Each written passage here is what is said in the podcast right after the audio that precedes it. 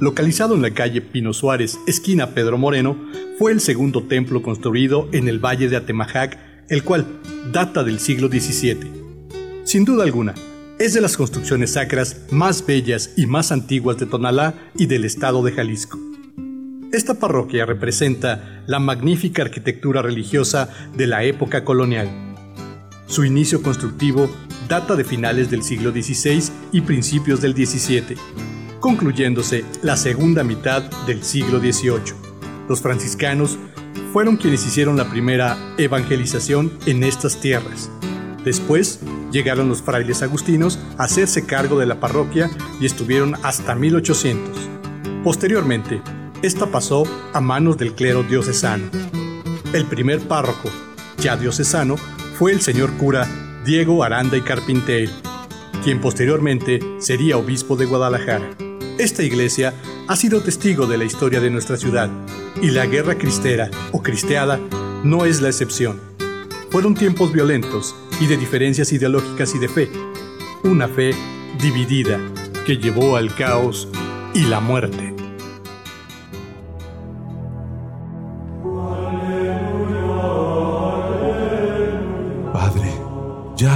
Casi dos años que comenzó esta revuelta y mucha sangre ha corrido por defender tu fe. Danos la fuerza necesaria para salir adelante en estos tiempos de angustia y de dolor. Señor cura, le traigo algo para que coma. No salga. Dicen los del pueblo vecino que están por llegar los federales. Y esos son unos hijos del demonio. No respetan nada ni a nadie. Andan matando a todos los curas de las iglesias. No salga, por favor. Hija mía, no puedo negar mi fe en nuestro Señor. Sería como una traición en mis principios. Yo estoy dispuesto a enfrentar las consecuencias y seguiré oficiando las misas como Dios manda.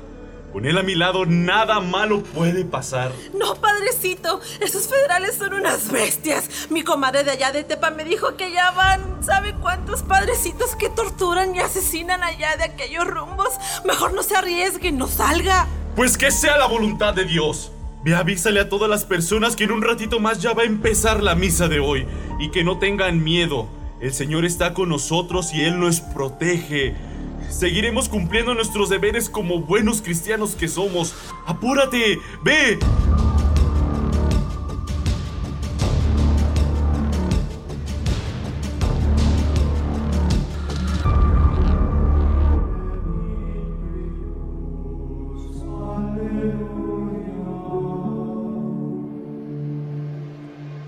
Lejos estaban de imaginarse que una avanzada de federales se dirigía hacia Guadalajara y que harían escala justo en la parroquia de Santiago Apóstol. Eran casi las 4 de la tarde del 22 de agosto de 1928, cuando el miedo y la desesperación se apoderaron de los feligreses de la iglesia. Y al escuchar los gritos de los soldados y ver con terror e impotencia cómo los federales, montados en sus caballos, arremetían contra todos los presentes en la iglesia. Hijos míos, guarden la calma. Todo saldrá bien, no teman. ¿Y ustedes? ¿Qué hacen aquí? Esta es la casa de Dios y no tienen derecho de entrar de esa manera. Les ordeno que salgan de inmediato con todo y sus animales. Este no es un lugar para herejes como ustedes. A ver si se va callando, curita. Traemos órdenes directas del mismísimo secretario de guerra Joaquín Amaro para hacer valer la ley de calles. Así que mejor se calla si no quiere que lo mate ahorita mismo delante de todas estas gentes. Muchachos, agárrelo de una vez y échelo para afuera. Espere, general Ferreira. Iré con usted. Pero no lastime a nadie, por favor. Déjelos en paz, por favor. ¿No ve que hay mujeres y niños entre los feligreses? Así me gusta. Agárrenlo y tráiganlo para interrogarlo. Ahorita veremos si su Dios lo libra de todo mal, como dicen. ¡Amárrelo bien! ¡Que no se nos escape! ¡Amárrelo bien!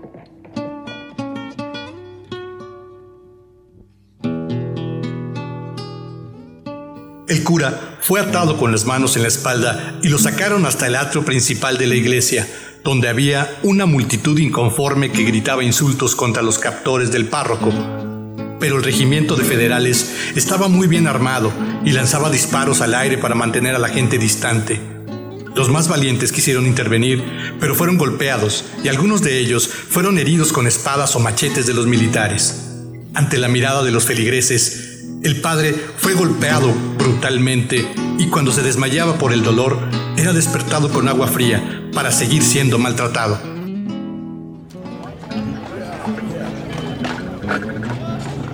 Ya déjale hacerte el valiente. Dime dónde escondes las limosnas de la iglesia. ¿Dónde están los objetos litúrgicos? ¡Ya confiesa! ¿Quién más es parte de esta iglesia? ¿Dónde se esconden los demás sacerdotes? Te voy a dar una última oportunidad de que me digas en dónde escondiste todo. Si me dices dónde están y aceptas la ley de calles, te perdono la vida y te podrás ir inmediatamente. Solo dímelo ya, padrecito. Ya le dije que no tenemos dinero ni santísimo. Ni nada de eso. Todo nos fue robado. No hay nadie más aquí. Soy el único representante de la iglesia en este lugar. Los demás son habitantes del lugar, no tienen nada que ver en esto. Te daré unas horas para que se refresque tu memoria. Nosotros necesitamos descansar un rato porque debemos seguir nuestro camino hasta Mazamitla. Allí nos vamos a reunir con el general Lázaro Cárdenas. Así que piensa bien lo que me vas a decir el rato que regrese contigo. Mi general, le pido permiso para darle agua al señor cura y para limpiarle sus heridas. Por favor, no sea inhumano, se lo suplico. ¿Tú eres su peor es nada o qué? ¿Tú sabes algo que este no me quiere decir? No, general, no, mi general. Lo hago por misericordia. ¿Qué no ve que está muy mal? Ah, haz lo que se te dé la gana. De todas formas, para lo que va a durar, tú sabrás lo que haces. Muchachos, échenle un ojo a esta vieja. No vaya a ser que lo quiera soltar. ¡Sí, mi general! ¡Lo que usted ordene, mi general!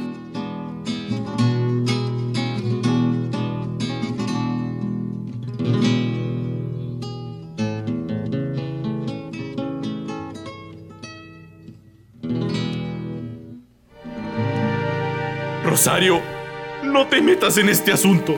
Vete. Ponte a salvo. Estos desgraciados me van a matar. No quiero que te pase algo a ti o a alguno de los del pueblo. Vete así, déjame ya. Pídeles a todos que ya se vayan a sus casas. No quiero que me vean morir. Dejo todo en manos de Dios y que se haga su voluntad. No lo puedo dejar así, señor cura. Mire nada más cómo lo tienen. No permitiré que lo sigan lastimando. No es justo. Tenemos que hacer algo. Estos tipos no tienen corazón y harán todo lo posible por lastimarlos a ustedes también. Vete, pídeles a todos que se vayan, por favor. Yo nunca los voy a desamparar y siempre estarán en mi corazón y en mis oraciones. Pero no pueden quedarse aquí. Deben irse y no salgan de sus casas hasta que todo esto haya pasado. Y después entierren mi cuerpo en el campo santo para poder descansar en paz. Sí está bien, señor cura. Haré las cosas como usted me lo pide, que Dios lo bendiga. Rezaremos por usted.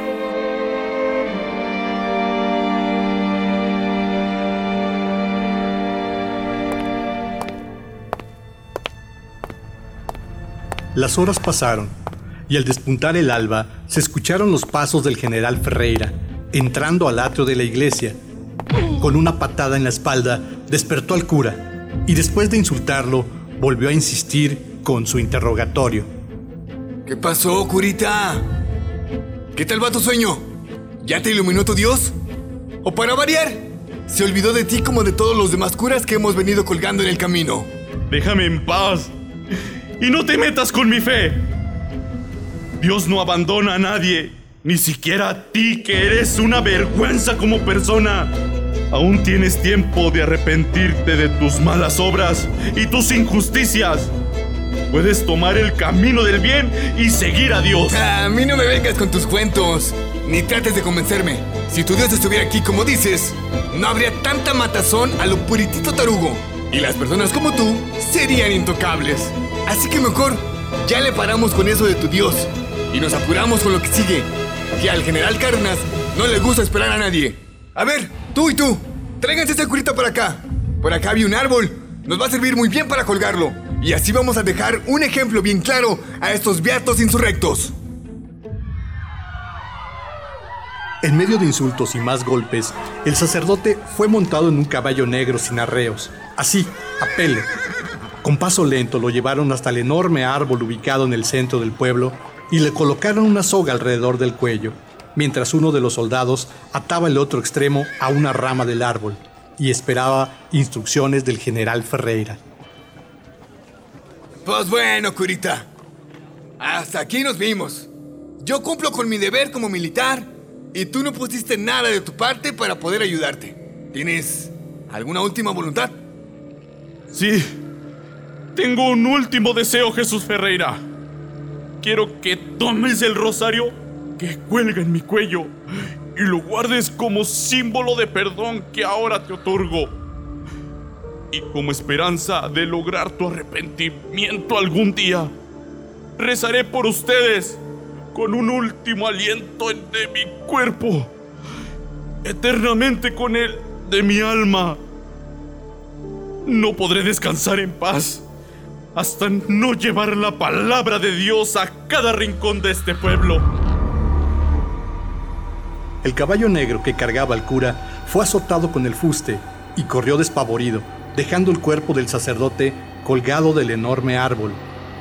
Al ver el general Ferreira la calma y valentía con la que el padre murió, ordenó a sus soldados que lo bajaran de inmediato de aquel árbol, solo para desenvainar su sable de guerra y cortar de un tajo su cabeza.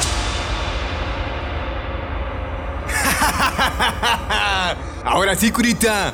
A ver cómo le haces para seguir predicando sin cabeza. Nos vamos de aquí. Agarren lo que puedan. Y nos vamos ahora mismo. ¡Vámonos!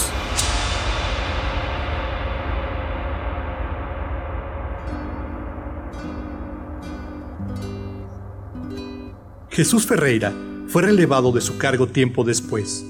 Se dice que perdió la razón y que un cura sin cabeza rezaba junto a su cama todas las noches. Otros dicen que murió de forma extraña y que su cuerpo fue encontrado con un rosario enredado al cuello. Lo más extraño es que al caminar a medianoche en las inmediaciones de la parroquia de Santiago Apóstol, en el trayecto que se localiza entre el arco y el campanario, donde está actualmente el jardín de niños, quienes por ahí pasan ven la silueta del sacerdote sin cabeza, pasando por el arco, rezando en latín.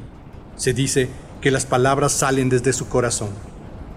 La sensación es realmente especial, pues mientras pasa la silueta se percibe un viento helado que va aumentando de manera paulatina y que deja sin habla a algunos de los que lo atestiguan.